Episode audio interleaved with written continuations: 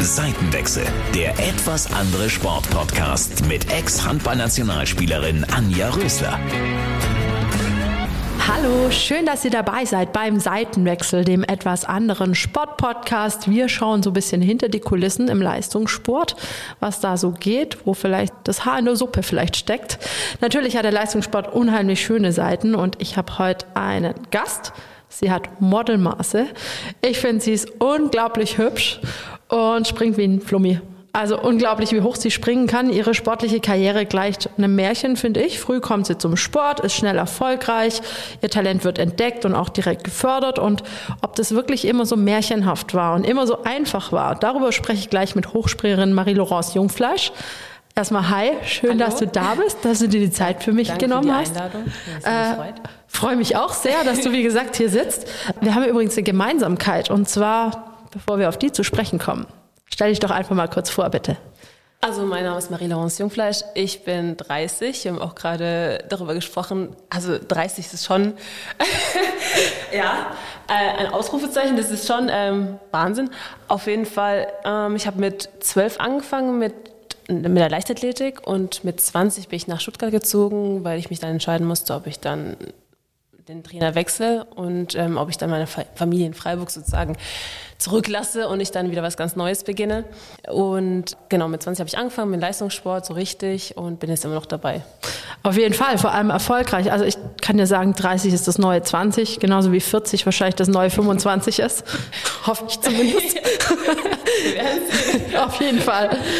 Genau, was ich sagen wollte, unsere Gemeinsamkeit, ich bin auch in Paris geboren. Ach, ja, okay, schön. Ka kannst du dich noch erinnern? Also wie war so deine Zeit in Paris? Kannst du dich erinnern? Ja gut, ich bin mit knapp sechs Jahren nach, nach Freiburg, also nach Deutschland gezogen. Klar, bruchstückweise kann ich mich schon gut daran erinnern, aber jetzt, ich kann es nicht so wahnsinnig viel erzählen, sage ich jetzt mal. Ja, also bei mir war es, ich bin, glaube ich, mit neun Monaten nach Deutschland gezogen. Also ich, mir wurde erzählt, ich wurde immer in der Metro rumgeschubbert, weil das der einzige Platz war, wo ich geschlafen habe. Die sind also Tag und Nacht Metro mit mir gefahren. Keine Ahnung. Ja, krass. Ähm, dann bist du in Freiburg aufgewachsen. Du bist, ich glaube, hast noch fünf Geschwister. Ja, genau. Wie ist es denn, in so einer Großfamilie aufzuwachsen? Sehr schön. Also ich muss sagen, äh, drei von denen sind Halbgeschwister. Also ich bin wirklich mit drei Geschwistern, mit zwei Geschwistern aufgewachsen. Und meine Mutter war alleinerziehend. Aber es war sehr schön. Ich bin die älteste von eben sechs Kindern. Und es ist schon sehr, sehr schön. Ja, also ich bin ein großer Familienmensch. Ich liebe es, in Freiburg zu sein bei meiner Familie und ja, das vermisse ich schon hin und wieder, wenn ich wirklich eine Zeit lang nicht nach Freiburg fahren kann, also aufgrund von Wettkämpfen, Trainingslager oder sonstigem. Wie oft kommst du so nach Freiburg nach Hause zurück? Also bestenfalls alle drei Wochen. Ja, also wenn, wenn ich es schaffe, dann bin ich wirklich meistens bei meiner Mutter, sehe dann meine Geschwister und fahre dann am nächsten Tag zu meinem Vater und sehe meine anderen zwei Kleinen. Also meine Schwester ist jetzt 14, wird bald 15 und äh, mein kleiner Bruder ist jetzt 11. Und es ist, es ist eine sehr, sehr schöne Zeit. Es sind noch Kinder, mit denen man echt noch knuddeln kann. Und äh, ich genieße es ganz arg. Das glaube ich. Sind also dein Bruder auch ein Schmusekind? Ein kleiner? Ja, jetzt noch, jetzt noch. Ich hoffe, es bleibt auch so, aber ich bezweifle es. Ja, schauen wir mal. Wer weiß, vielleicht bleibt es ja auch so. Ich habe keine Ahnung, wie lange Jungs so schmusig sind. Ich habe auch einen kleinen Sohn, mittlerweile ist er schon vier, aber ich hoffe, der bleibt bis er, keine Ahnung, vielleicht bis ich ihn an seine Freundin übergebe. genau. 20, 30. Von mir aus gerne. Schmusig bleiben. Genau. Aber wenn wir jetzt nochmal auf deinen Sport schauen, ähm, wie kommt man denn, du hast gesagt, mit zwölf hast du angefangen? Ja, genau. Ähm, wie kommt man denn zum Hochsprung? Zum Hochsprung bin ich gekommen, beziehungsweise zur Leichtathletik gekommen, als ich eben zwölf war. Ähm, da waren die Bundesjugendspiele in der Schule. Und da wurde ich von meiner Sp äh, Deutschlehrerin entdeckt. Und im Weitsprung sie meinte, oh, du springst jetzt ziemlich weit, wieso gehst du nicht zu einem wieso trittst du nicht in einem Verein bei? Und das habe ich dann auch relativ schnell gemacht, ich glaube zwei, drei Monate später. Und dabei ist es auch geblieben. Also äh, klar, am Anfang habe ich wirklich ganz, ganz viele Disziplinen, eigentlich fast alle Disziplinen ausprobiert, die es in der Leichtathletik gibt, außer im Stabhochsprung. Da gab es leider keine Anlage dafür. Aber relativ schnell habe ich gemerkt, dass äh, der Hochsprung einfach mein Ding ist und ähm, bin ich auch dabei geblieben für mich war Rennen als Handballerin natürlich war das Bestandteil auch Leichtathletiktraining. Ich hab, äh, bin tatsächlich mit, mit glaube 13 oder 14 auch 1,75 im Hochsprung gesprungen, bin auch relativ. Ja. Echt? Ich war so ganz. bin ich ja gesprungen. Ich glaube mit 14, ja, ich hatte, ich hatte wirklich eine gute Sprungkraft. Okay. Mein, mein Kraft-Last-Verhältnis war noch ein bisschen optimaler als jetzt. ja, und, und Weitsprung war ich eigentlich auch ganz gut. Da bin ich glaube äh, 85 oder sowas gesprungen. Ja, später dann mit 18 oder so. Aber ich hatte nie eine Technik. Aber die Leichtathleten haben immer gesagt, hey, komm zu uns, komm zu uns. Ich so, nein, ich spiele Handball, ich spiele Handball, ich will Handball spielen. Ja, so ungefähr. Aber ähm, so ein bisschen eine Vorstellung von deinen Leistungen habe ich auf jeden Fall. Das ist unfassbar, was du geschafft hast. Also ich glaube, du bist mittlerweile siebenmal deutsche Meisterin in der Halle, äh, im, draußen. Ja. Und in der Halle sechsmal. Also äh, insgesamt sind es 13 Mal. Ja. Ja. Ja, 7 und 6, 13, ja. Irgendwie stimmt. Genau, ja, okay. Du bist ja dann sehr schnell auch sehr erfolgreich gewesen. Ist 12, würdest du sagen, so ein Alter, wo es fast zu spät ist, einzusteigen? Oder sagst du, na gut, eigentlich egal, so, solange man dann noch äh, gut ist? Oder? Also ich fand es nicht, dass ich zu spät eingestiegen bin. Ähm, ich habe davor so ein paar ähm, Sportarten ausprobiert, wie Reiten und Judo, aber es ist auch nicht wirklich lang Judo. Und ich finde, dass mit zwölf es völlig in Ordnung war. Also meine Geschwister, die haben schon früher angefangen damit, aber ich habe ja schon damals ein gewisses Talent gehabt und habe mich auch damals auch schon bewegt, deswegen ähm, war das für mich kein Problem, relativ spät, was ich, ja, ich weiß nicht, ob es wirklich spät ist, aber anzufangen. Wäre es für dich eine Option gewesen, auch Weitspringerin zu sein? Ich bin nicht besonders schnell. Ah. Also ich denke, man kann es ja auch trainieren natürlich, aber ähm, meine Maße, meine, ich bin 1,82 groß und jetzt nicht wirklich dick. Das, äh, also ich bin jetzt von den Maßen her, ja, war das eigentlich perfekt, beim, zum Hochsprung zu gehen. Du kannst ruhig sagen, du hast Modelmaße. Also, Nein, das, doch, das ich. ich Aber ähm, ja, also es war eigentlich perfekt von, von, der, von der Größe her und vom Gewicht sozusagen, dann wirklich in, also Hochspringerin zu werden. Ja, erzähl doch mal, jetzt abgesehen von Pandemiezeiten, wie läuft normalerweise dein Leben ab? Ich meine, deine Wettkämpfe sind überall auf der ganzen Welt verstreut. Wie, wie war das normalerweise und wie ist es jetzt? Normalerweise damals, ähm, ja, also klar, im März, ähm, im Mai hat es angefangen mit den äh, Wettkämpfen, Mitte Mai circa. Und ich hatte erstmal so kleinere Wettkämpfe in Deutschland bis zu Diamond League Meetings. Das sind ja wirklich die größten Meetings in der Leichtathletik, die, äh, an denen man teilnehmen konnte. Und jedes Jahr gab es auch eine große Meisterschaft, entweder die WM, die EM oder die Olympischen Spiele, die eigentlich hätten letztes Jahr stattfinden sollen und hoffentlich dieses Jahr stattfinden. Genau, über die Olympischen Spiele will ich gleich mit dir sprechen. Du hast ja schon gesagt, wo du überall teilgenommen hast. Deine Spiele in Rio waren auch bestimmt so ein Highlight. Aber was würdest du sagen, war so dein aller, allerschönster Erfolg bisher? Also mein schönster Erfolg von der Leistung her war natürlich die, äh, die zwei Meter die zwei Meter, die ich 2016, also vor den Olympischen Spielen, äh, überflogen habe. Ähm, das war wirklich was ganz Tolles, weil die Familie auch da war. Mein Bruder war das erste Mal eigentlich dabei, also mein älterer Bruder, der ist jetzt auch 28. Und der meinte so, ja, das lag an mir. Also ich war da zum ersten Mal. Also bist du die zwei Meter gesprungen. Also ich bin äh, okay. okay. Ja, ähm, ja, das, das war was ganz, ganz Besonderes. Und natürlich jetzt die ähm, die Erfahrung bei den Olympischen Spielen teilgenommen zu haben. Das schafft nicht jeder und es war was ganz, ganz Besonderes, eine der Top-Athleten und Athletinnen zu sein. Das war ganz, ganz schön. Du warst ja dann auch im Finale, am Ende Sechste, warst ja schon Siebte, okay, habe ich mich verguckt. Ich finde, du warst mindestens Sechste. Nein, also ich habe dich tatsächlich auch im Fernsehen schon gesehen mhm. und ich, ich gucke unglaublich gern Leichtathletik und ich bin ein Olympia-Fan. Also gucke ich alles, also bis auf Dressurreiten oder so. Mhm. Das ist nicht so ganz meins.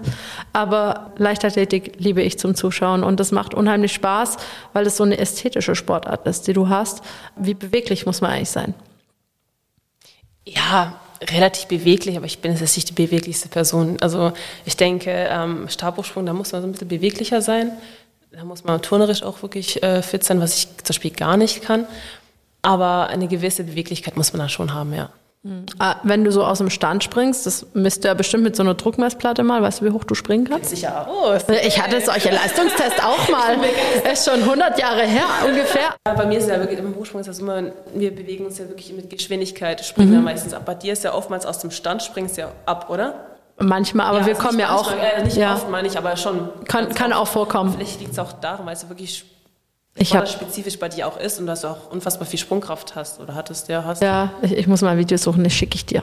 nein, nein also alles gut. Äh, wie gesagt, mein Kraft-Last-Verhältnis ist eher jetzt ja, nicht mehr so. Ich ist ja trotzdem da, also ganz ehrlich. Ja, wie auch immer. Wir gucken mal, was ich dir nachher noch zeigen kann. Auf jeden Fall. Ich habe gesehen, du warst verletzt, hast ganz lange keine Wettkämpfe gehabt. Wie verunsichert ist man da oder ist man da gar nicht verunsichert? Ähm, also es liegt nicht, ich habe es keine große Verunsicherung, klar ist ein bisschen was dabei, aber es liegt nicht daran, dass ich wirklich sehr, sehr lange keine Wettkämpfe gemacht habe, sondern einfach, dass ich jetzt einen neuen Anlauf habe aufgrund der Verletzung. Ich denke, dass der Anlauf auch teilweise daran schuld ist, dass ich mich auch ähm, verletzt habe. Ich habe schon seit vier, fünf Jahren Achillessehnenprobleme an beiden Sehnen, nicht nur an einer. Und ich habe auch die Vermutung, weil ich auch ganz, ganz oft Probleme im Absprung hatte oder im Anlauf selbst, dass es auch daran liegt.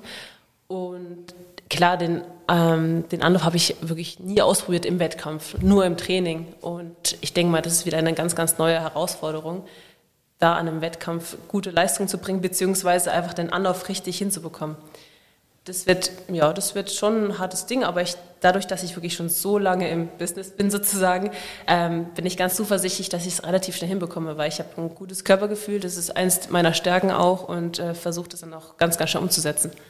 Und ich habe ja noch ein bisschen Zeit bis Mai. Absolut. Wenn du sagst, du hast den Anlauf verändert, was, wenn man es den Laien erklärt, was ist anders?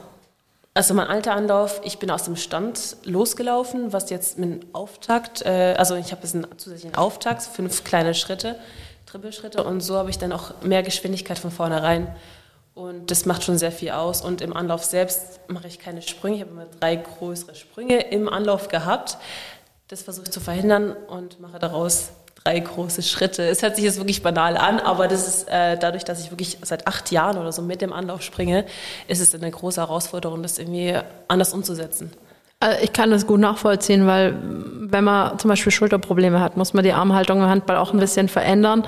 Und auch ich hatte mal Achillessehnenprobleme. Bei mir war es dann so, ich habe auch den letzten Schritt vorm Sprung verändert. Also deswegen kann ich das ganz gut nachvollziehen. Also wir arbeiten, wie gesagt, auch so ein bisschen mit physikalischen Gesetzen, nicht so extrem wie ihr, aber auch deswegen kann ich es ganz gut nachvollziehen, wie schwierig war es tatsächlich, das umzustellen. Also bei mir war es sehr schwierig. Ja, ich finde es, es war sehr, sehr schwierig. Ich hatte zwischendurch noch zwei weitere Anläufe, Anläufe unterschiedliche, die einfach nicht funktioniert haben. Ähm, jetzt bin ich bei einem Anlauf, der, bei dem ich ein gutes Gefühl habe. Das ist ganz wichtig. Und ich auch glaube, dass ich damit auch eine Höhe, eine gewisse Höhe, auch, also eine gute Höhe, gewisse hört sich schlecht an, aber eine gute Höhe springen kann. Geht man da so im Training auch ran und sagt so, heute springe ich die zwei Meter oder macht man das nicht? Nein, gar nicht. Also ich bin es nie höher als im Training 92 gesprungen, also noch nie und das war wirklich eine mega Leistung. Also ich springe meistens so über 1,80, 85 höchstens im Training. Weil klar, die Motivation, also sagen wir so, die Zuschauer fehlen, die Konkurrenz fehlt und ich, ja, das ist immer in einer, wir sind in einer Halle, in der wir wirklich jeden Tag trainieren. Ich denke mal, wenn du ein bisschen Abwechslung hättest, dann bist du auch wieder ein bisschen anders drauf. Ich glaube, das macht dann schon sehr viel aus. Okay. Ich wusste gar nicht, dass die Emotionen dann so viel auslösen. Ich dachte, im Training springt man vielleicht zwei Meter fünf und im Wettkampf schafft man dann nee, zwei Meter. Also ich, keine Ahnung, deswegen. Es wäre schlimm, wenn du, glaube ich, im Training höher springst als im Wettkampf, oder? Das, also für mich wäre das, glaube ich. Definitiv, aber in der Drucksituation, ich, wie gesagt, keine Ahnung. Ich brauche also, das, glaube ich. Ich brauche diesen Adrenalin. Ich brauche das wirklich, die Konkurrenz zu haben. Aber dieses Jahr, ist oder letztes Jahr war es ja auch so, dass es sehr schwer aussieht mit den Zuschauern. Also die Meisterschaften fanden ohne Zuschauer statt. Und es macht, glaube ich, einem Athleten schon ja, es ist schon, schon nicht vorteilhaft auf jeden Fall. Da fehlt was. Ja, definitiv. Also diese Stimmung, ich bin Hallensportlerin, da kommt es ja noch krasser rüber, ja. weil, weil jede Wand das widerhallt und so, da wirkt es ja gleich ganz laut auf dem Platz. Ich kann es mir nicht vorstellen, ohne Zuschauer zu spielen. Also wie gesagt, ich spiele nicht mehr aktiv. Ich gucke es mir nur an im Fernsehen und denke mir so, wow, verrückt, wo sind die alten Zeiten, wo noch Zuschauer waren und so. Also ich muss sagen, ich war mit meinem Mann und meinem Sohn bei einem Handballspiel noch, ähm, als Zuschauer kurzzeitig erlaubt waren. Und zwar war es zu laut. Wir sind da drin gesessen und wir so, oh, was ist das denn? Und da war ja nicht mal volle Auslastung, da waren ja, glaube ich, 500 Zuschauer wo normalerweise... braucht, oder? Du hast es wahrscheinlich gar nicht gemerkt. Nee. Also, also gar nicht, dass es so unfassbar laut ist. ist nee Normalerweise war das, konnte es nie laut genug ja, sein. Ja. Also ich habe, also ich, ich war Mittelfrau, äh, quasi Regisseurin, habe den anderen gesagt, welchen Spielzug wir spielen und so. Und ich habe nur noch Zeichen gehabt, weil man es nicht gehört hat. Ja. Ich konnte über drei Meter jemand anbrüllen, die hat mich nicht gehört, so laut war das teilweise. Ja, also wie gesagt, wir saßen da drin, wir so, oh, wir sind es gar nicht mehr gewohnt, dass es laut ist. So, so äh, das ist jetzt verrückt und sind 500 Zuschauer, nicht 6000 wie normalerweise. Also deswegen, man gewöhnt sich so schnell an was und ich kann mir schon vorstellen, wie schwierig das ist. Ich finde, du hast ein ganz tolles Motto. Ich habe das noch nie gelesen. Lach nicht über jemanden, der einen Schritt zurück macht, er könnte Anlauf nehmen. Ist es so in jeder Lebenslage dein Motto? Ja, eigentlich, eigentlich schon. Also ich finde es auch bezogen zum Leistungssport oder zum Hochsprung jetzt natürlich auch selbst sehr passend, ähm, weil klar, kann, es gibt immer Rückschläge, man kann immer Rückschläge haben. Sobald, solange man wirklich motiviert bleibt und an sich glaubt, kannst du wirklich ähm, noch viel mehr reißen, als du zuvor gerissen hast, sozusagen. Also, okay, das im Hochsprung ist gerade blöd. So, ja, du weißt, was ich meine. Ich weiß, was du meinst. Man schafft mehr. ja, okay. Ähm, das finde ich halt wichtig, dass man einfach keinen unterschätzen sollte. In dieser, ich glaube, du hast jetzt eineinhalb Jahre lang keinen Wettkampf gehabt, ja. so um den Dreh. Wie hast du da nicht den Mut verloren? Welchen Tipp hast du, dass man da immer stark bleibt, an sich glaubt und weitermachen kann? Also das Ding ist einfach, ich, ich bin ganz ich bin noch motiviert, weil ich die Hoffnung habe, dass die Olympischen Spiele trotzdem nach wie vor stattfinden. Zwar ein Jahr später, aber trotzdem stattfinden. Dann habe ich auch super Trainingskollegen, mit denen es auch wahnsinnig viel Spaß macht zu trainieren. Ich denke, wenn ich es alleine trainieren würde, wäre es schon ein bisschen schwerer, sage ich mal. Aber, ähm, und der Trainer ist auch ganz wichtig. Also der ist nach wie vor motiviert ähm, und einfach belesen. Der, der, liest auch wahnsinnig gerne, will sich auch noch, ähm, der möchte sich auch weiterbilden. Er hat einfach Motivation weiterzumachen, uns zu motivieren, selbst zu motivieren und ähm, einfach, dass wir eine super Leistung bringen. Und ich denke, das macht ganz, ganz viel aus. Hattest du oder hast du ab und zu Momente der Angst, dass deine Verletzung irgendwie aufbrechen könnte oder du wieder an einen Punkt kommst, wo es weh tut? Da ja, schon, das habe ich schon. Also, weil ich ja wirklich seit vier, fünf Jahren Schmerzen hatte oder immer wieder Probleme. Als ich da meine, meine Saisonpause hatte von vier, fünf Wochen, dann konnte sich die Achillessehne regenerieren. Aber sobald man wirklich so richtig drauf hämmert, wieder richtig läuft und springt und eine wirklich nicht wenig springe und auch nicht wirklich leichte, dann kann es immer wieder ausbrechen. Und also ich versuche natürlich durch die Reha und durch Arztbesuche, Physiotherapie und das alles das wirklich zu, ähm, zu schonen, beziehungsweise einfach dagegen zu steuern. Was mir bisher gut gelungen ist, das muss ich schon sagen, bin ich auch ganz, ganz froh. Ich habe auch ganz super tolle Ärzte wie Dr. Kögel, ähm, super Physiotherapeuten und ja, also mein Trainer ist auch mal dabei und sagt, hey Marie, geh zum Arzt oder mach das, mach das. Und es hilft mir sehr. Also ihr seid ja äh, sehr eng mit euren Trainern verbunden, auch so wie du mit dem redest. Ja, total. Ist, ist, ist, er, ist er so eine Art Vaterfigur? Das war ich ganz oft gefragt, weil ich, glaube ich, viel zu viel für meinen Trainer schwer. Ja, ja, voll. Also wirklich, ich trainiere seit zehn Jahren mit ihm und wir sehen uns eigentlich fast jeden Tag, außer mal sonntags und donnerstags nicht, wenn wir keine, kein Training haben. Und ich sehe ihn einfach öfters als meine Familie. Und dadurch, dass wir wirklich so oft unterwegs waren, auch so auf Wettkämpfen, Trainingslager und auch natürlich jeden Tag im Training uns dann auch gesehen haben oder sehen, ähm, ist, es schon eine, ist er schon eine Vaterfigur für mich geworden, auf jeden Fall. Also ich ja, kann mich auch mal vor auf ihn verlassen, das ist mir ganz wichtig. Ich wollte gerade sagen, also du musst ja irgendwie eine, ein gewisses Vertrauen auch entwickeln, wenn du so viel miteinander zusammen bist. Ähm, wie ist es, wenn wir auf die Olympischen Spiele zu sprechen kommen? Darf dein Trainer da dann mitkommen oder ist es dann ein Bundestrainer, der für euch verantwortlich ist? Wie läuft das? Ja, glücklicherweise ist er mein Heim- und auch klassisch Bundestrainer im Hochsprung der Frauen. Also das heißt, er kann überall dabei sein. Er muss auch überall dabei sein, sag ich jetzt mal. Und das ist für mich einfach, ja, das ist ein Geschenk. Also ich weiß nicht, ob ich mit einem anderen Trainer so gut äh, klarkommen würde. Ich glaube nicht. Deswegen bin ich auch ganz froh, dass er auch Bundestrainer ist und dabei ist. Also überall, wo ich jetzt auch hingehe. Ja, glaube ich. Also es gibt auch sehr, sehr, sehr viel Selbstbewusstsein und auch Vertrauen. Also zu wissen, okay, Tamas ist da, der, ähm, auch wenn es mir nicht gut geht, der versucht mich zu motivieren und meistens gelingt es auch. Ja, also die Erfolge sprechen für sich, sage ich mal. Ähm, du hast die Olympischen Spiele angesprochen. Der Moment, als du erfahren hast, also wie soll ich sagen, ich war auch schockiert, muss ich sagen, auch wenn es mich nicht direkt betroffen hat, sondern einfach die Vorstellung, Olympische Spiele können irgendwann mal einfach verschoben werden oder unter Umständen sogar abgesagt werden. Klar, die Pandemielage hat sich zugelassen, aber wie war der Moment, als du das erfahren hast? Also erstmal habe ich das ein bisschen unterschätzt. Ich hätte nicht gedacht, dass diese Pandemie so krass sein kann, dass selbst die Olympischen Spiele, das größte eigentlich für einen Sportler oder das, das größte Event, also sportliches Event, verschoben werden kann oder beziehungsweise oder vielleicht sogar abgesagt werden kann. Ähm, es war ein Riesenschock. Klar, äh, man trainierte wirklich vier Jahre, also nicht nur darauf, aber auch vier Jahre dafür. Und als es dann verschoben wurde, war ich schon wirklich lange Zeit geschockt und auch wahnsinnig enttäuscht, traurig. Ja, ich kann es mir nur erahnen, wie das ist. Da fällt man schon erstmal so ein Loch, wo man eigentlich gar nicht mehr weiß, wofür man noch trainiert, kann ich mir vorstellen. Ja, teilweise war es schon so, muss ich schon sagen. Aber ich habe mich relativ schnell wieder aufrappeln können. Ich habe gesagt, okay, ich mache dann keine Wettkämpfe. Ähm, konzentriere mich dann auf das nächste Jahr, will dann komplett fit sein und auch an meinen Schwächen arbeiten, auch an meinem Anlauf dann. Ich habe das Positive rausgezogen. Ich konnte mein Praktikum für die Schule machen, äh, das Schulpraktikum machen äh, bei einer, der PH. Ich habe das Beste rausgezogen auf jeden Fall und bin auch ganz froh, das dann gemacht zu haben.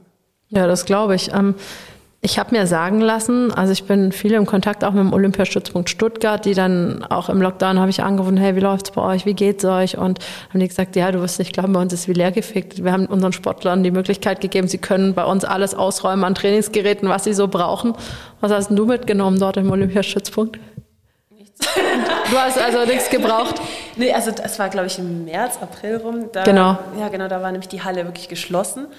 Und wir haben im Wald trainiert. Also wir haben Sprünge, Läufe, so gut wie möglich alles im Wald trainieren machen können. Das war ganz gut. Natürlich keine Technikeinheiten, da gab es keine Matte, es keine Stände und so. Aber das war mal eine gute Abwechslung und ich finde, das hat uns auch ähm, vieles zurückgegeben, muss ich sagen. Also ich bin dadurch schneller geworden. Ich kondition, also ich konnte, meine Ausdauer wurde besser. Ähm, die Sprungfähigkeit war eigentlich auch nicht schlecht. Das war, es war in Ordnung. Also es waren nur vier Wochen zum Glück. Also andere haben da wirklich viel, viel länger, ähm, konnten viel länger nicht trainieren. Also in der Halle trainieren wie wir. Deswegen hatten wir ja schon Vorteile. Ich kann es mir nur vorstellen, wie das aussah, dass die da ihre Gewichtsscheiben so zum Auto getragen haben, eine Handelstange noch äh, geschultert. Das haben viele gemacht. Ich glaube, die Werfer auch haben dann ja, genau. Sehr, doch und haben gleich auf dem Parkplatz auch trainieren müssen. Also das ist teilweise ja. ja. Also, also wie gesagt, vor einem Jahr hätte uns das jemand erzählt, dass das passieren kann. Das nicht erklärbar, gar nicht erklärbar. Du hast vorher noch gesagt, du hast manchmal Momente der Angst. Wie, wie gehst du damit um? Ja gut, ich versuche, ja, verdrängen ist übertrieben jetzt, aber ich versuche wirklich jeden Tag ähm, dagegen, also dagegen was zu machen. Also ich mache nach wie vor so Reha drei, viermal die Woche so für mich jetzt einfach exzentrische Übungen oder bestimmte Dehnübungen, die die Achillessehne so ein bisschen entlasten könnten. Und es, wie gesagt, es funktioniert. Sollte es schlimmer werden, habe ich immer noch den Dr. Stefan Kögel, der wirklich für uns Sportler so wichtig ist. Das ist Wahnsinn. Ähm, wir bekommen sofort Termine. Kannst du vielleicht ein bisschen näher ans Mikro? Ja, genau. Alles gut. Was, was, soll, ich, was soll ich anfangen? Am besten, äh, wir bekommen sofort Termine. Okay. Ähm, ja, wir bekommen sofort Termine und der ist immer für uns da. Deswegen ist es einfach wichtig, dass, dass, dass wir Unterstützung bekommen. Es ist nicht nur vom Trainer, sondern auch ärztliche Unterstützung, äh, ärztliche Unterstützung vom ähm, Physiotherapeuten. Also das ist ganz, ganz wichtig. Ja, das glaube ich. Also da sind wir im Mannschaftssport, wird das eigentlich für uns alles organisiert so ein bisschen. Das ist ein bisschen einfacher, glaube ich, für uns, jetzt im Handball vor allem. Wenn wir jetzt nochmal auf Olympia blicken, wie sieht jetzt deine Vorbereitung? Ich meine, wir sind quasi in den letzten Monaten vor Olympia, gehen davon aus, dass es stattfindet, egal wie. Also ich denke, du, du denkst ja gar nicht drüber nach, dass es nicht stattfinden könnte, oder? Nein. also wenn ich wirklich so darüber nachdenke, also wenn ich wirklich glauben würde, die Olympischen Spiele würden nicht stattfinden, das wäre, oh das wäre ganz schlimm. Das, das wäre wirklich schlimm. Also wenn die wirklich abgesagt werden würden, weiß ich nicht, ob ich da wirklich die Motivation hätte, dann alles zu geben, ehrlich gesagt. Muss ich schon sagen.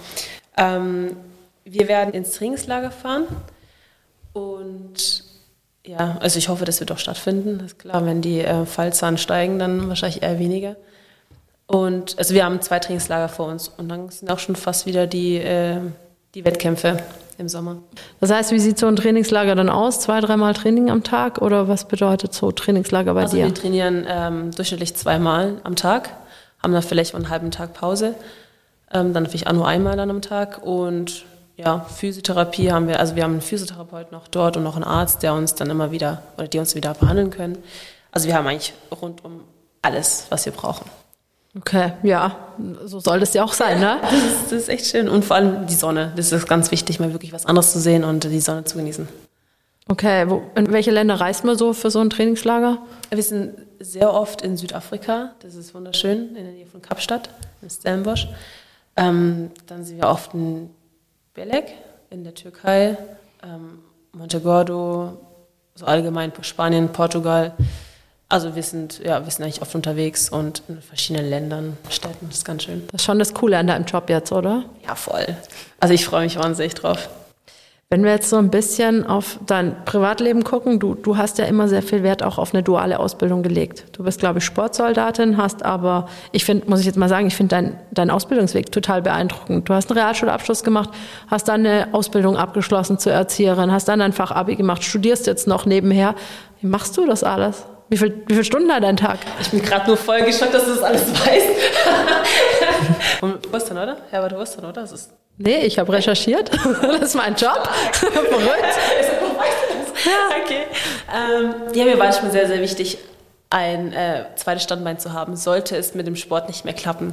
Und das würde ich auch jedem anderen empfehlen, solange es auch wirklich möglich ist. Äh, klar, ich finde es einfach sehr, sehr wichtig, ein zweites Standbein zu haben sollte es beim Sport einfach nicht klappen. Und deswegen habe ich mit der Ausbildung angefangen, ähm, 2009 in Freiburg ein Jahr und habe dann die letzten drei Jahre in Stuttgart die Ausbildung beendet.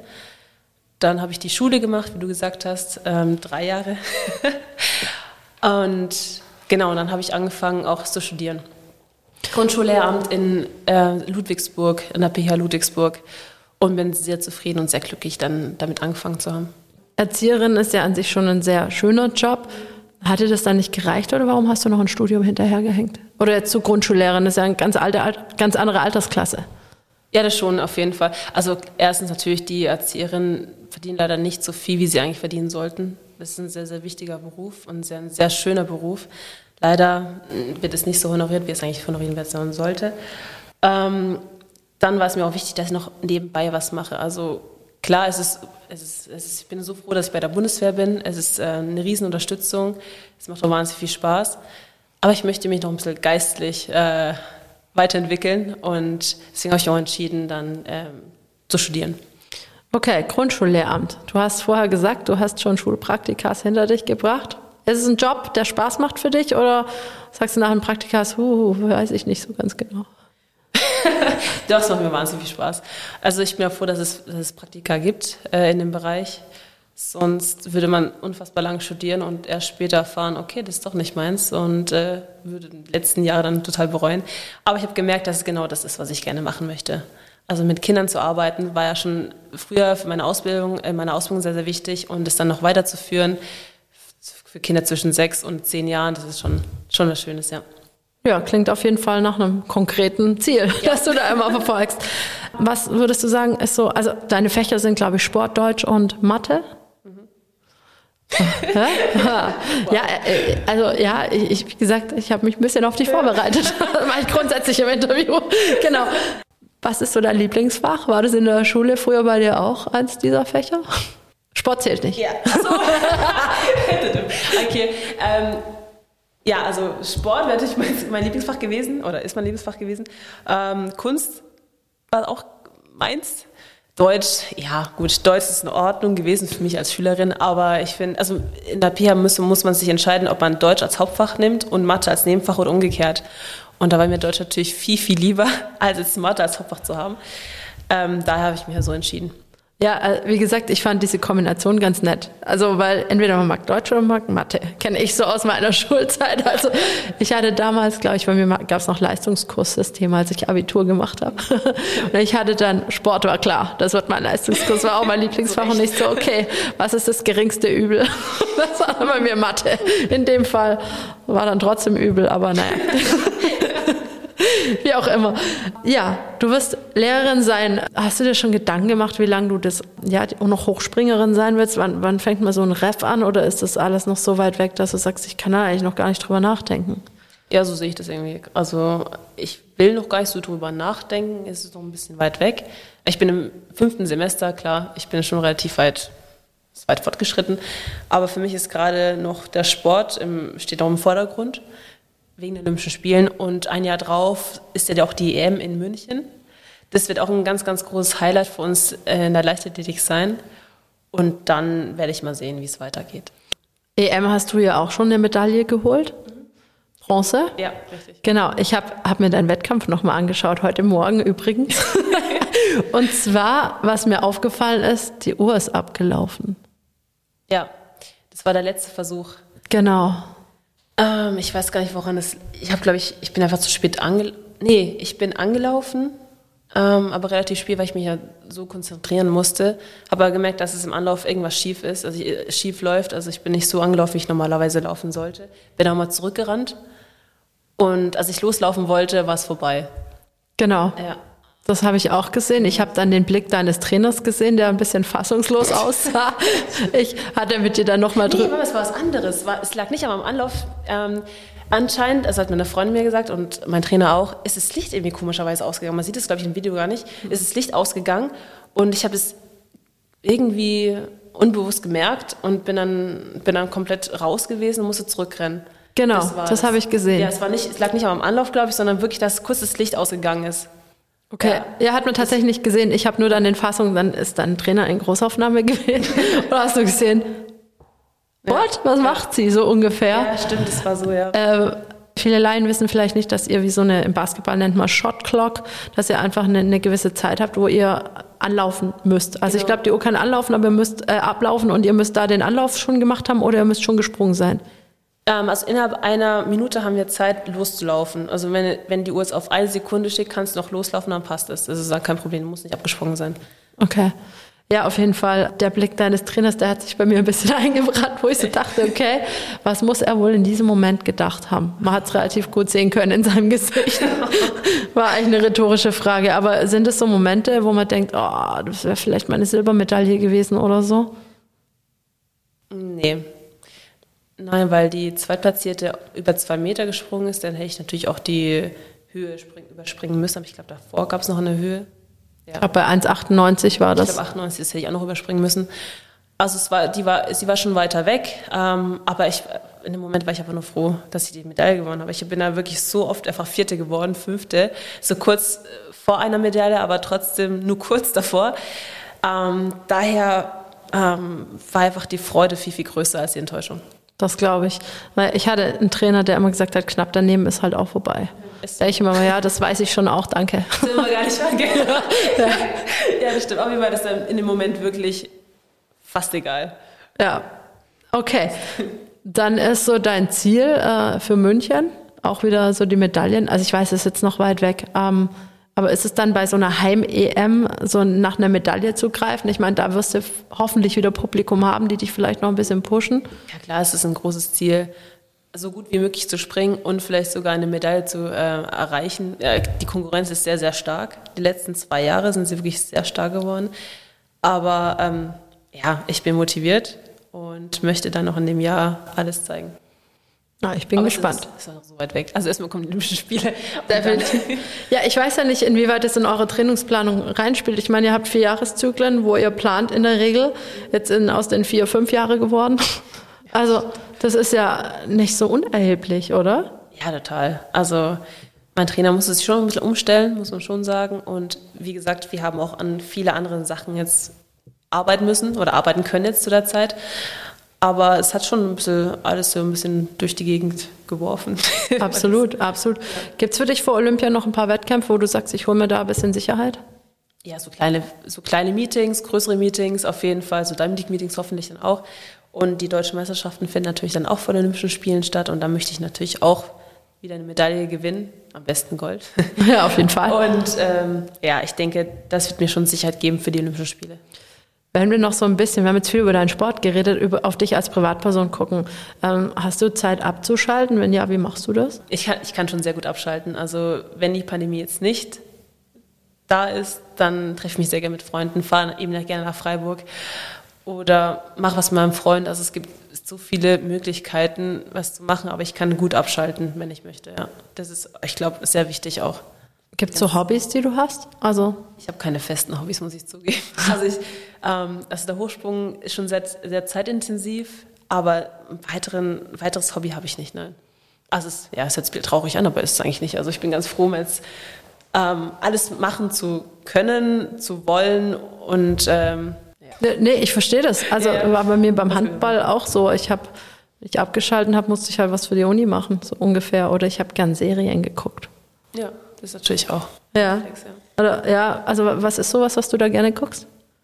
Ähm, ich gucke also gerne allgemein Serien und was ich auch sehr gerne anschaue, das sind Horrorfilme, so Psycho-Thriller und das schaue ich mir sehr gerne an. Oh, boah, ich mag das. Also so Thriller, ja, Horrorgeschichten, da bin ich raus. Okay. Da habe ich voll Angst, kann ich nicht mehr schlafen, habe Albträume. Also das geht gar nicht. Also ganz, ganz alleine will ich jetzt auch keinen Horrorfilm angucken, muss ich sagen, aber Ich kann das gar nicht. ja, krass. So, wenn wir von Träumen, Zielen, Visionen sprechen, was, wie sind die sportlich, wie sind die so äh, privat vielleicht? meine Träume. wär- Okay. Ähm, ja gut, natürlich bei den Olympischen Spielen gut abschneiden, so gut abschneiden, dass ich wirklich zufrieden bin und sagen kann, okay, die letzten Olympischen Spiele für mich waren sehr erfolgreich, eine wunderschöne Erfahrung. Ja, einfach allgemein eine gute Leistung zu bringen. Gesund zu bleiben ist doch ganz, ganz, ganz wichtig. Das habe ich wirklich in den letzten Jahren gemerkt. Ähm, das darf, darf man nicht unterschätzen. Und privat, ja, so richtig Klischee, ein Häuschen bauen. ähm, ja, Familie auf jeden Fall und einfach glücklich sein, mit meiner Familie zu sein, also mit meinen, meinen Eltern, Geschwistern und so. Das ist mir ganz, ganz wichtig. Du hast von deinem Freund erzählt, muss der Leichtathlet sein oder kann das auch? Der ist kein, Leicht- der ist kein Sportler. Okay, das funktioniert? Das funktioniert sehr, sehr gut.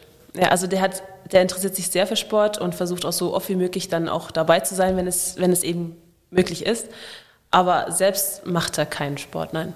Okay, also geht ihr mal joggen oder so Sachen? Macht man sowas überhaupt in seiner Freizeit? Also Joggen ist auch nicht so mein Ding. Verstehe ich sehr gut. I feel you. Also als er noch, ja, als er noch zu uns kommen konnte, also jetzt ist er nicht mehr möglich, ähm, ist er schon gerne mit uns dann mitgekommen, hat ein bisschen mit uns trainiert, aber jetzt nichts Festes, also so wie es halt für ihn gepasst hat, wie er Lust hatte. Ja. Ja, ich, ich stelle es mir manchmal nicht so einfach vor. Also für mich ähm, hat es immer nicht funktioniert, wenn ich mit einem Nicht-Handballer zusammen war. Die konnten das nicht so akzeptieren. Ich hatte natürlich, war wie du viel unterwegs, habe keine Ahnung, Champions League gespielt, äh, Nationalmannschaft und so weiter. Ähm, die Akzeptanz hat oftmals gefehlt. Okay. Nee, die Erfahrung habe ich wirklich gar nicht mit ihm. Er ist umgekehrt. Wenn es ein Sportler ist, dann wird es weniger schön. Ja, witzig. Also finde ich schön, dass, dass man auch andere Erfahrungen Ja, wie ich klar. machen kann. Also insofern top. Ich habe noch eine Frage und zwar, du hast jetzt Olympische Spiele vor der Tür. Denkst du drüber nach, ob es vielleicht für Paris 2024 nochmal was wird? Oder ist das was, wo du denkst, boah, das ist so weit weg, da kann ich gar nicht, auch nicht. Ich weiß nicht, wie, wie man das sieht. Also bei mir war es auch so, äh, wir haben uns für Peking qualifiziert gehabt. Nachher dann London haben wir uns nicht qualifiziert, das war schon absehbar. Ähm, da habe ich gesagt, okay, no way mehr Nationalmannschaft. Weiß nicht. Also es sind ja noch weitere drei Jahre und ich bin jetzt 30. Ich denke nicht, dass ich noch so weit, äh, so lange dabei bin. Also ich möchte jetzt natürlich auch mich da, ähm, ich möchte in meinem Studium weiterkommen und da ist die Privat, das Private einfach dann irgendwann mal wichtiger, sage ich jetzt mal. Und ich glaube, dass es dann vorbei ist. so ganz, ganz schlimm. Aber ich bin realistisch. Ich finde, irgendwann reicht es ja auch. Ich bin ja wirklich, Leichtathletik schon seitdem ich zwölf bin und ich bin ja schon 30. Und es ist, es reicht dann irgendwann auch. Also ich möchte jetzt nicht irgendwann immer schlechter werden und trotzdem versuchen, irgendwas zu erreichen mit Brechen und ähm, da macht es dann auch keinen Spaß mehr. Ich möchte wirklich mit einem guten Gewissen ähm, dann auch alles beenden und sagen, okay, es war eine Wunder, es war wunderschön, eine wunderschöne Zeit und es hat mich so viel weitergebracht, aber dann ähm, sich nach zwingen, zu den versuchen, zu den nächsten Olympischen Spielen zu kommen. Ich glaube, ich muss sicherlich auch mal 1,96 springen und in dem Alter noch 1,96 zu springen und noch Spaß daran zu haben, das ja, das Okay, verstehe. das hört sich ganz blöd an, aber ich glaube nicht. Also irgendwann sage ich, es reicht ja auch mal. Also ich bin ja schon 30, es macht mir nach wie vor jetzt richtig viel Spaß, aber ich weiß nicht, ob ich dann 2024 noch so eine gute Leistung bringe und äh, dann noch Spaß dran habe. Ich muss ein bisschen grinsen, weil du hast jetzt ungefähr bestimmt acht bis zehn Mal gesagt, dass du 30 bist. Ich glaube, es wissen jetzt wirklich Gott, alle. Oh Gott, ich bin ganz warm. Musste ich gerade, du hast wahrscheinlich auch gedacht, was guckt die denn so? Ich musste immer mehr mit jedem Mal, und da war es wieder. Ich bin noch nicht ganz, ich komme noch nicht ganz klar mit dem Alter, glaube ich. Ach, ich glaube schon. Vor allem, wenn man bedenkt, ähm, ich habe bei dir in Social Media gesehen, du hattest ein Shooting, ich glaube im Badeanzug. Nee, es war kein Badeanzug, nein, nein. Ähm, das war ein, ein Einteiler von Puma. Okay. Also Puma ist mein Sponsor, schon seit mehreren Jahren. Und es war ein Einschalter, was ich unbedingt mal anziehen wollte und ähm, einfach mit dem professionellen Fotografen. Sah, sah gut, also wirklich, es sah richtig gut aus. Ich habe nur gedacht, bei den Temperaturen, das sah ein bisschen frisch aus. Es war noch warm. Es Ah, war okay. gestern, es war echt noch schön warm. Okay. Das hätte ich nicht angezogen. Also muss ich sagen. mit Gänsehaut vor der Kamera Sorry, zu stehen. oh, äh, mit klappernden Zähnen. Nee, also es sah frisch aus. Auf jeden, es sah gut aus, aber es sah frisch aus. ist so ein Model so vielleicht was, wo du dir vorstellen könntest, vielleicht so nebenher ein bisschen was zu machen? Also mir macht es mega Spaß, eigentlich vor der Kamera zu stehen. Ähm, das könnte ich mir schon vorstellen, klar. Aber jetzt natürlich ist äh, der Sport ist mal wichtiger, aber ab und zu ähm, auch schöne Bilder von einem professionellen Fotografen zu bekommen für Social Media oder für mich persönlich natürlich auch später, ähm, ist was Schönes. Auf jeden Fall. Ähm, wirst du oft angefragt? Was heißt denn oft? Also, Äh, ich wusste, dass das kommt. Das habe ich schon gesehen. Oft würde mich für mich bedeuten einmal im Monat oder keine Ahnung. vielleicht einmal in zwei Monaten vielleicht, ja. Okay, aber das Ja. ist auch oft, oder? Ja, aber ich nehme es natürlich nicht, also es muss auch von der Zeit her passen. Also wenn ich jetzt zum Beispiel ähm, jetzt irgendwelche Sponsorentermine habe oder jetzt äh, im Trainingslager bin, Training habe zu der Zeit, dann natürlich nicht. Aber je nachdem, was auch was der Fotograf für eine Leistung, also Leistung hört sich doof an, aber was er für Bilder schon gemacht hat, dann denke ich so, okay, das hat mich überzeugt, wieso nicht? Und es gibt da wirklich ganz, ganz tolle Fotografen, zu denen ich da auch sehr gerne gehe. Auf jeden Fall. Ich habe es gerade schon gesagt, ich habe natürlich über dich ein bisschen recherchiert und geguckt. Social Media hast ja unglaublich viele Anhänger. Man kann ja sagen, du bist eine Influencerin. 24.000 oder so, kann es sein? Ich würde es nicht sagen, dass ich eine Influencerin bin. Nein? Okay. Nee, nee, nee. Ja, ich, keine Ahnung, aber es sind ja schon unglaublich viele Menschen, die dir da folgen. Wie wichtig ist Social Media für dich? Also für den Sport ist es schon langsam, also allmählich schon sehr wichtig geworden. Und ich merke natürlich auch, dass die Followerzahlen dann steigen, sobald man äh, Wettkämpfe macht und dann doch in der Öffentlichkeit steht. Ähm, es ist schon wichtig geworden, doch, doch für mich jetzt persönlich auch. Es macht mir auch viel Spaß. Ich versuche so viel möglich dann auch zu zeigen, aber auch nicht zu viel. Das ist mir schon wichtig, dass jetzt meine Geschwister nicht ständig zeige oder jetzt einfach Dinge, die mir jetzt zu privat sind. Kann ich nachvollziehen. Also ein bisschen Privatsphäre gehört ja dann doch auch dazu. Gab es da schon mal einen Stalker oder sowas? Ja, es gab so mal einen. Ja, was hat er gemacht? Äh, nee, der, hat mir, der hat mir immer wieder geschrieben, wo ich nicht ein einziges Mal geantwortet habe und hat mir auch irgendwas dann zuschicken lassen. Also nicht mir persönlich meine Adresse, hab's ja nicht, ich habe meine Adresse natürlich nicht angegeben, sondern äh, an meine Agentur mit so Schmuck und Trinkflaschen, keine Ahnung. Okay. Also verschiedene Sachen. Da dachte ich mir so, wow, also ich habe wirklich, es kann man nichts von mir, gar nichts. Und er hat mir fast täglich geschrieben, was mir schon echt unangenehm war und bis ich ihn auch irgendwann gesperrt habe natürlich. Ja, also manche verstehen diesen Abstand, glaube ich, nicht. Die können es nicht so ganz wahrhaben, weiß ich nicht. Wie wie gesagt, du, du hast ihn blockiert. Ich habe bei mir tatsächlich mal jemand gehabt, der mir Briefe an meine Heimadresse geschickt hat. Echt? Wo hat er deine Adresse? Das ist eine gute Frage, das weiß ich nicht. Das ist gruselig, gell? Das ist Sehr gruselig. Also ich hatte da auch echt ein bisschen Angst, weil ich gedacht habe, wenn er weiß, wo ich wohne, kann er auch irgendwann vor der Türe stehen. Ich habe es dann tatsächlich polizeilich gemeldet und die haben dann mal bei ihm angerufen und gesagt, du Freundchen, das ist keine gute Idee, was du da machst. Und dann hat es auch aufgehört. Also ich, ich kann mir aber vorstellen, dass mit den Social, da war das Social Media Thema ja nicht so groß, wie es jetzt ist. Also es ist wirklich jetzt schon auch 15 Jahre her fast. Ich kann mir vorstellen, dass man wird durchsichtiger, sage ich mal, durch Social Media, je mehr man da preisgibt, dass da vielleicht auch einfach äh, mehr so Verrückte auf der Matte stehen. ja, total, auf jeden Fall. Ähm, wie gehst du damit um, grundsätzlich? Also, Also wie gesagt, ich, ich gebe jetzt auch nicht wahnsinnig viel Preis. Ich bin jetzt auch keine Person, die jetzt viel Haut zeigen möchte und muss. Das gar nicht. Ähm, das war jetzt wirklich nur eines Mal, dass es passiert ist. Deswegen ähm, ja, habe ich jetzt auch keine große Angst. Weil es, würdest du auch nie an deiner Strategie oder sowas ändern? Also, nee, also, nee, gar nicht. okay. Ja, hat mich einfach mal interessiert, weil, wie gesagt, 24.000 Follower, das ist ganz schön krass. Ähm, ich finde schon. Also, ich habe vielleicht 500, 600. da sieht 24.000 natürlich wow aus. Ähm, Gibt es da viele Kooperationsanfragen, die dann sagen, hey, könntest du da Geld verdienen mit dem Social Media auch?